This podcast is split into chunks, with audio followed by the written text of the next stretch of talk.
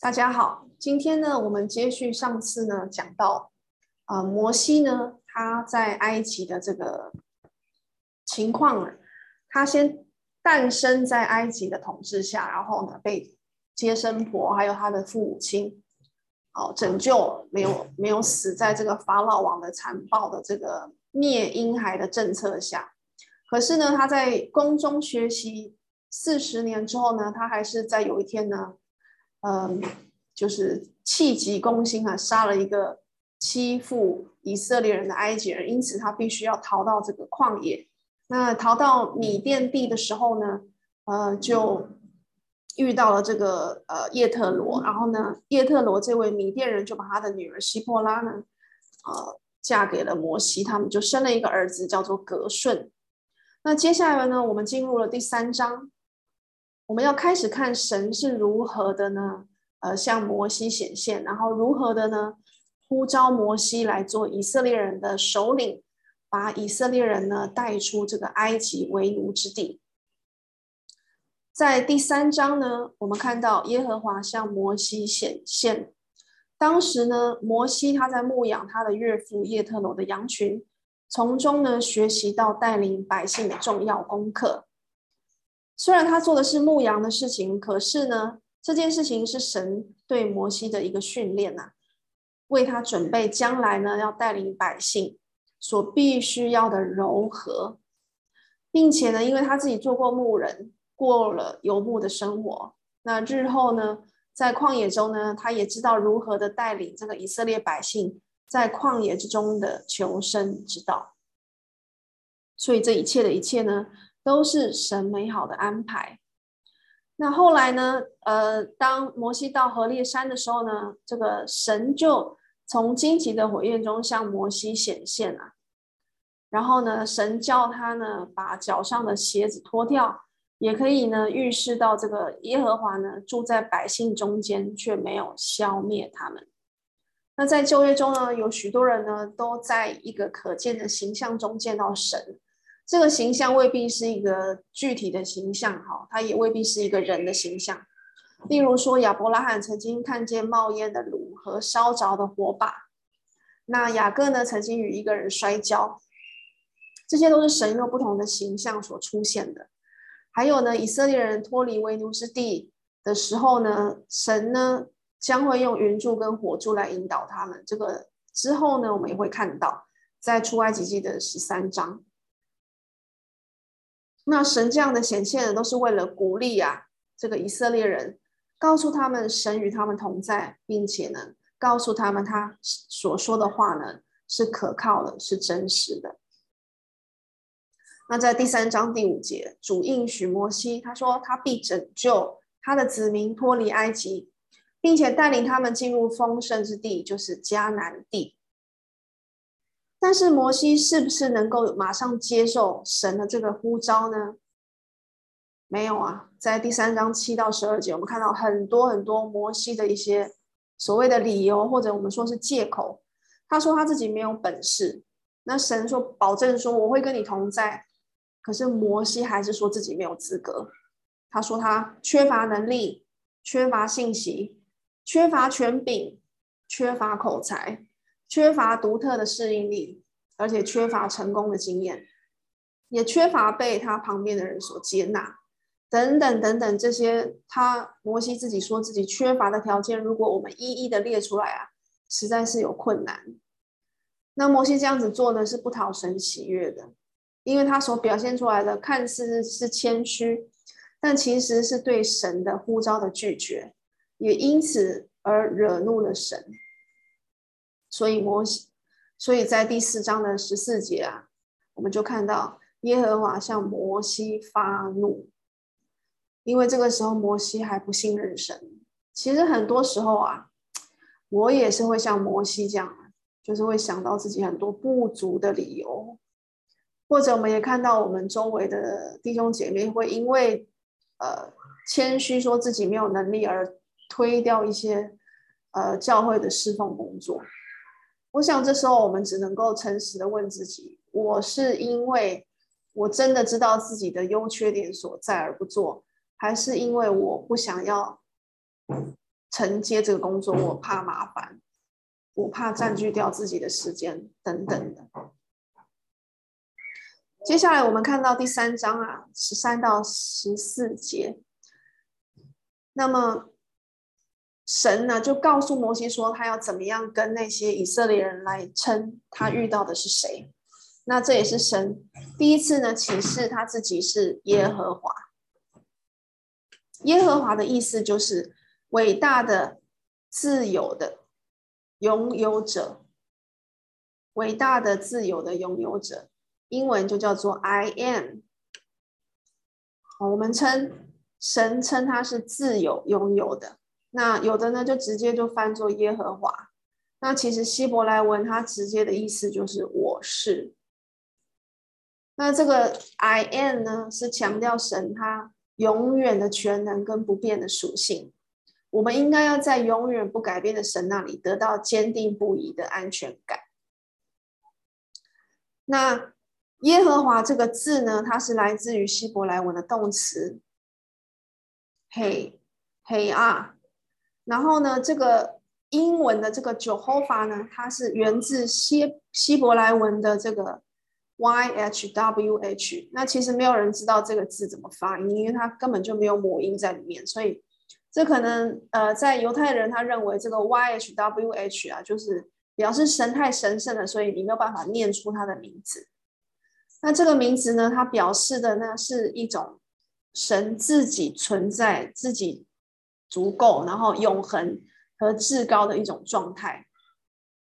所以呢，你可以说这个这个 Y H W H 它代表的意思就是 I am who I am，我是自由拥有的。或者你可以解释成 I am because I am，我是因为我是。或者是 I will be that I will be，我将要是我将要是的。那么在第三章的十五到二十二节啊，那神呢又向摩西进一步的保证说：“我会和你同在，而且我准备好要帮助我的民，我的子民。”他也预告了摩西说：“为了就是试验法老呢，啊，请求呢要。”他呢要让以色列民走三天的路程，要去祭祀耶和华，然后来看看法老的立场如何。不过其实神早就知道，他一定要施展很多的大能，就是接下来我们看到的十灾。那法老呢，才就是会让他们走。而且呢，那个神有提到说，以色列人要走的时候呢，并不是要跟埃及人、跟法老借财宝的衣裳。而是要跟他们要金器、银器和衣裳，这个记载在第三章的第二十二节。为什么说他们要？因为他们其实是索取合理的工资。你想，他们在埃及当奴隶那么多年了，其中就是认认真真啊，辛辛苦苦的工作，所以这也只不过是他们所理应得到的这个工价，并且这些财物呢，神就已经。呃，安排好了，将来呢也有好些部分呢，又要用来建造会幕之用。那会幕呢，就是神的居所。所以，我们看到第三章，神呢跟摩西自我介绍，他是这个全能的伟大的神。但是，摩西仍然婉拒这个神的呼召啊。好，在第四章的一到九节。他怀疑这个以色列民是否愿意接受他做神的代言人，也许是在第二章十一到十五节的打击让他伤透了心。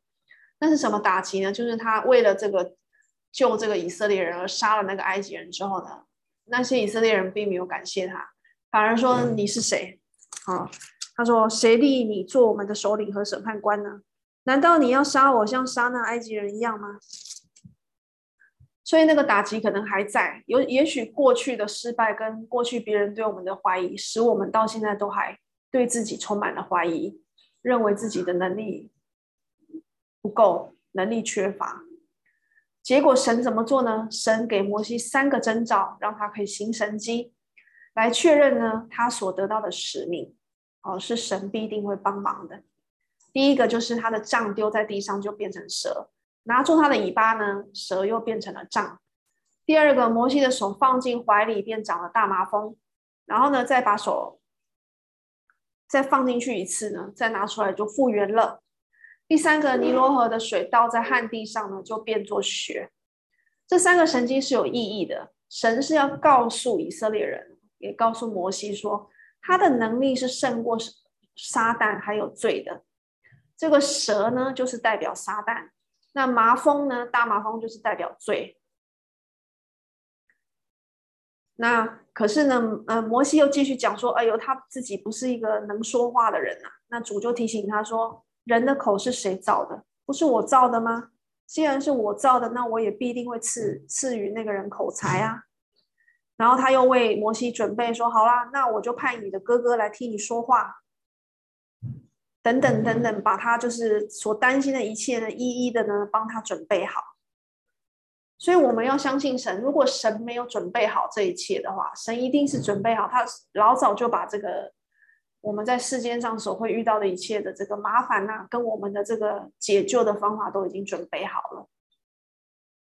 如果神没有准备好的话，他就不会呢要我们去做那些事情。譬如他不会要我们成为基督徒，哦，不会要我们悔改，哦，不会要我们就是受尽使罪得赦，哦。然后不会叫我们去过着一个基督徒的光明的生活，因为他一定会预备我我们所需要的这个能力跟帮助来帮助我们完成他要我们完成的。那摩西以为亚伦是能够帮他的，结果我们之后在三十二章看到，他居然带领着以色列民去拜偶像，去造一个金牛犊来拜。所以有时候我们觉得我我们想要别人来帮我们，结果殊不知那个我们想要的那个。别人却可能成为我们日后信仰上的绊脚石，这也是给我的一个提醒，就是有时候我们我啊，会太依赖就是人的帮助，或者是我在这个世界世界上所看到的，必须要取得某些资格，或者是某一些地位，或者是累积到多少的钱，就是人都是充满了这些，包括我的我的家人来天到晚就提醒我，我的父母一天到晚提醒我说，哦，要要赚钱，要存钱，要理财，要投资。我不是说这些不重要，而是说我不要让那些事情来成为我们生命中的中心跟重点，跟我们好像我们的目标就是每天起床就是哦，要要要来投资，要来理财，不是这个，不是我们生生活的目标跟重点，不是的。我们生命的重真正的目的是什么？我觉得我们必须要常常的来反省这件事情。后来摩西他回到了埃及地了。第四章十八到三十一节，摩西逃往米甸四十年后，他终于遵从神的吩咐。那神也预备好他了。哦，虽然他很多的这个没有信心，神给他帮助了。那摩西就带着岳父叶特罗的祝福呢，就带着他的这个妻子西波拉，还有两个儿子，就回到了埃及。那接下来我们看到很重要的一件事情，就是在二十四节到二十六节发生的一件事情，让我们看到。摩西他自己要当领导人之前，他要跟那些以色列人传福音之前，他必须要先学习顺服，顺服神。他自己不顺服神，他就没有办法帮神讲话。那这也是所有基督徒啊，所有想要跟随神的人的一个很好的提醒。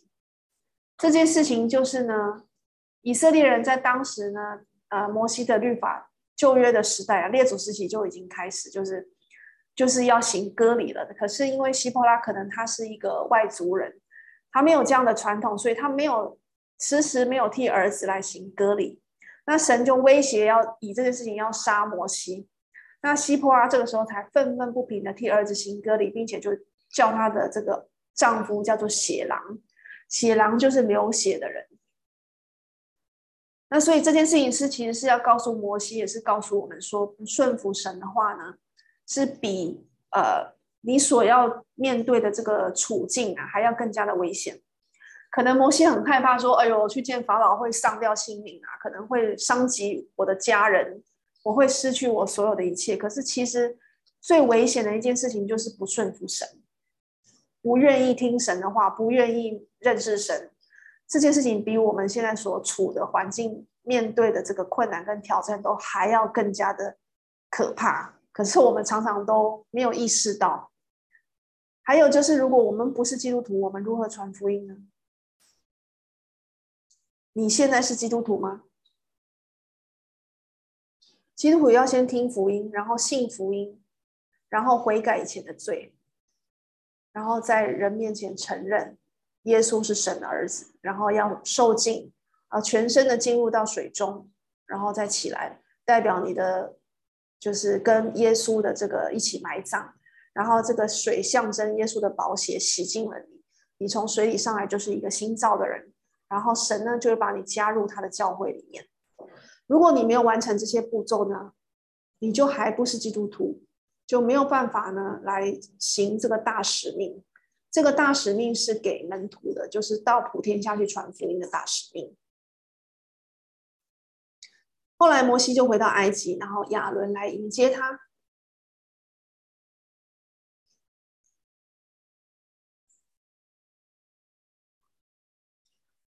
摩西回到了埃及，亚伦来迎接他。到了第五章，他就和亚伦一起去见了法老，然后主呢立了亚伦为摩西的代言人，所以呢，亚伦呢便代替长老跟摩西同去。主的信息其实很清楚，就是一个信息，就是容我的百姓去。可是呢，法老他不听摩西跟亚伦的，因为他不认识神，也不尊敬神。这件事情在我们的生活周遭每天都在发生，就是不认识神的人，或者是不想认识神的人，他就不会去听从神的话语，他会拒绝你，会嘲笑你，呃，会呃，希望你闭嘴。那这些其实都是我们不应该感到惊奇的。那也不要为此而灰心，当然是一定是心里会受到伤害啦。但是我们应该要学习，就是摩西跟亚伦一样啊，就是不要因此而丧胆，而是继续的把我们所认识的神告诉他。那法老不但没有听啊，他还因此而更加的欺压在那里工作的以色列人，他就。本来给他们草，让他们可以做砖，现在不给他们草了，要他们自己到处去捡草，然后每天还是要缴缴交一样多的这个砖的数量，所以这些百姓就去跟摩西抱怨，然后摩西呢也去跟神抱怨，他就说：“哎呦，你看，在第五章，他就回到摩西那里，在二十三节，他说：自从我去见长老，奉你的名说话，结果法老就苦待百姓啊，你一点也没有拯救他们。”神想听摩西心里的话。当我们在外面传福音，我们做基督徒，我们想要做神所喜悦的事情的时候，我们受到人的虐待，我们受到人的压迫、逼迫的时候，我们应该要回到神那里跟他哭诉，跟他抱怨。我们一定会有软弱的时候，但是这个时候一定要回到神那里。哦，我。我知道很多的一些啦，一些弟兄姐妹他们没有回到神那里啊，他们就离开了，他们不再就是依靠神，他们甚至转去拜别的偶像。我想这是最最让神人神所伤心的，就是当我们在外面遇到挫折的时候，我们没有回到他身边，而是选择离开他。其实神想要听我们对他说话，想要我们跟他祷告。我们来看神怎样回应摩西的这个这个倾诉啊。神呢，他就重复向摩西重复他的身份和计划，他就再一次的跟摩西保证说：“他说法老一定会让你们走，因为呢，我的大能一定会重重的使法老就范，就是接下来我们会看到的十灾，并且他又提醒摩西，他说：我呢，不但是耶和华，而且是全能的神。”注意第六章的第六到第八节。第六章的第六到第八节，有空的时候呢，我们可以读一读。哦，我想这个会是很大的一个安慰，因为出现了神说了七次的“我要”，他说：“我要伸出手来，重重的刑罚埃及人。”他伸出，我要用伸出来的膀臂，重重的刑罚埃及人。欺负你的人呐、啊，好不接受你福音的人，嘲笑你的人，虐待你的人，神一定会重重的刑罚。我们不知道什么时候，可是神一定会出手的，这一点我们不要怀疑。然后呢，神还说：“我要救赎你们，脱离他们的重担。我要以你们为我的百姓，我也要做你们的神。我要把你们领进去迦南地，我要将那地赐给你们为业。”那摩西呢？他当下还没有办法摸清神的心意啊，所以他仍然纠缠在自己的不足中啊。哦，他看到这个法老就是这样又欺负那些他的百他的这个民同民族的人，所以他就说，他说在第十二节跟第三十节，他说他是拙口笨舌，他说我就是不知道该怎样讲，因为怎样讲法老都不听，还还转头来就是欺压，就是。我的民族啊，我的人民啊，那我们很容易这样子，因为我们很容易忘记耶稣是我们的救主，我们忘记要用属灵的眼光看神。我们常常用属世的眼睛看周围的环境，我们看到的都是不好的、不足的，我们觉得自己不足，或者是我们觉得别人对我们不好。可是神要我们学习的就是顺服、依靠，然后多看他所给我们的，多看神他的能力。神是全能的，不要看自己，不要只是看自己，也不要只是看旁边的人，人跟环境。我们应该要追求对神认识更多。当我们对神认识更多，我们的信心也就会更加增。那这是我呃，在这个呃章节里面，我觉得很值得。提醒自己跟还有和大家分享的，就是以上的这些啊，就是我们到目前为止，我们心里面最想要的是什么？有什么是我们最想要而还没有得到的？我们是不是把我们的重心放错了？我们是不是应该追求属灵的事情，而胜过这个属这个世界的事情？在此就跟大家互相的勉励。那接下来呢，我下一次要跟大家来分享十灾这个，呃，惊天动地又很有趣的十个，就是和法老对峙的这个过程，神和法老的这个对峙。那我们就下一次再见。那祝福大家有美好的一天。